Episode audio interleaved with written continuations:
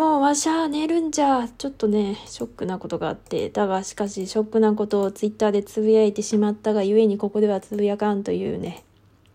タイムリーすぎっからな。いやー、マジショックだわ。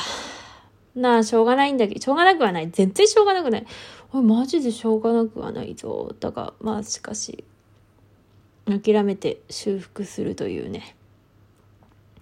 まあまあまあ、今日ショックなことがあっても、明日いいことがあるかもしれない。そう思って寝よう。それしかないんだ。今日喋ることだから 何にも考えず喋っちゃった。な、な、な、な、なんだっけな。ああ、そういえばさ、こうなんだ、破滅願望っていうタイトルのやつがさ、ノリスケみたいに気軽に来るってやつが、割とこう、推しの語りますの上にあってさ、ああ、なるほど、なるほどっていうかさ、思ってさ、なんでそうなったのかで、うちの予測では、みんな割とこう、ネガティブな感情を共有したいんじゃないかなって思ったの。うちも多分そういうタイトル見たら、いや、聞きに行かないかもしれないな。なんか、自分も落ち込むからな。でもなんかそういう気分ってあるよね。芥川龍之介の言う、なんだっけ、なんかぼんやりとした不安みたいな。まあまあまあまあまあまあ。なんだっけかな。この間、ちらっと朝一を見たときに、あの NHK の、なんだっけ、不安さん、あ？不安さん？ネガティブさん？ポジティブ1がいいみたいなのを見て、まあ一瞬だよ。本当にあの出かける間際に一瞬チラッと見ただけだから、あれなんだけど。でさ、あの、多分ほら、ぼんやりとした不安とか、ああ、こうだな、ああだなっていうものの中にちょっとポジティブを入れとくってやつかと思って。確かに、まあ、完全ではないけど感情ってある程度コントロールできるじゃん。っていうか感情が例えば体調とかに影響されている環境とかに影響されていると思えば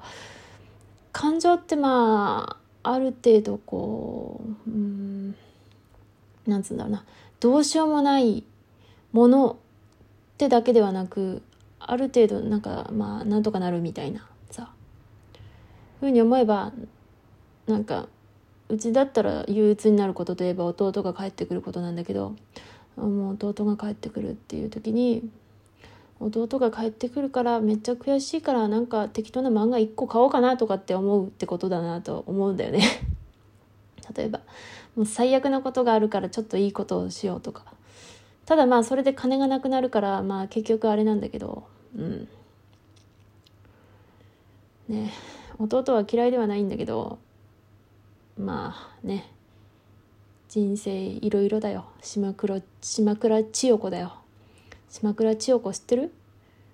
知らないかな？うち演歌にドハマりしてた時期があっていまだに好きだけどね古い曲。新しい曲より古い曲の方が好きだ。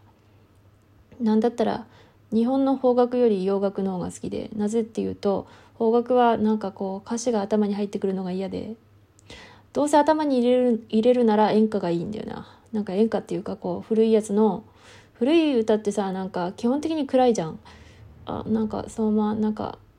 あのなんだっけ山口百恵ちゃんの「まんじゅう釈迦」とか聞いたことある？ないかな？なんか暗いんだよすごく。でもその暗さがいいんだよね。なんかこうなんかね、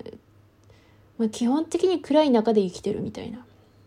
でもその暗いとか辛いということを声を大にして言うわけでもなくただただ耐えるっていう曲の雰囲気があっていいんだよな。この間聞いたさやつもさなんかなんだっけななんかね東京に来て母親母親をこうその街を案内するみたいな曲で母親あうちの母親がねなんかこの場この曲の場面が思い浮かんでいいんだよなっつっててで昔の曲はいいなみたいな話なんだけどまあそうそうでそうそういうのがいいんだよね。あのあれとかもいい曲だよね。あの空を見上げればなんだっけな。ちょっと曲名思い出せなかったんだけど母親にも聞いたけど分かんないんだけど。まあねすごくいい曲があるんだけど思い出したら言うね。でも改めてさ島倉千代子の「からたちの小道」とか聞いたけどもなんかこの頃の曲例えば戦争が終わってさすぐとかの曲ってこうどうしようもない理不尽とかなんかどうしようもない、まあ、貧乏とかねなんかそういうものがどうしようもないからそれはまあどうしようもないのをどうしようもなくしようっていう努力もまあ多少あるけどもでもそのままでもう仕方ねえから生き抜いていくべみたいな感じのしんみりさが諦めがいいなと思うんだよね。この間初めてさ「眠れる森の美女」を見たの。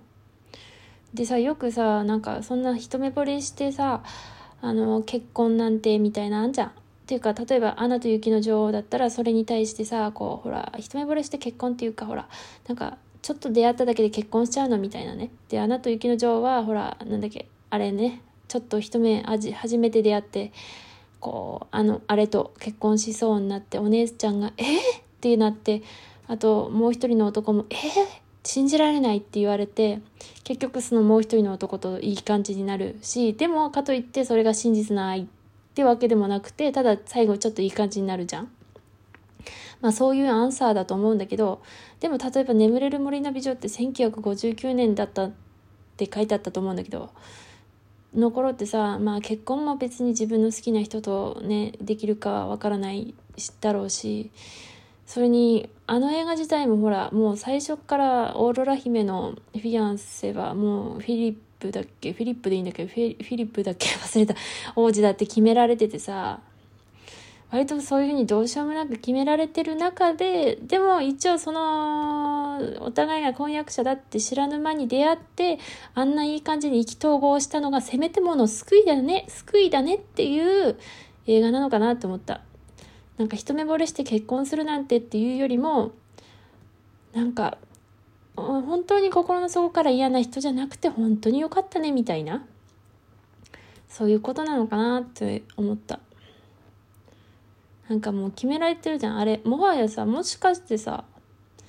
オーロラ姫だってさあ見た人前提で喋ってるけどなんかフィリップ王子と駆け落ちするというよりも泣いて泣いてどうしようもないのは結局はまあ受け入れようとして城に行ってるわけだしなんかまあ結果的によかった大丈夫だったけどなんかそういうさどうしようもない悲しみを感じるね。まあそういうのをどうにかしようとしてきて今の現代があってみんな割と。それに比べたら自由になった。から別にまたそうなりたいわけではないけどなんかいいなと思うよね。今日何にも考えずに喋った割には。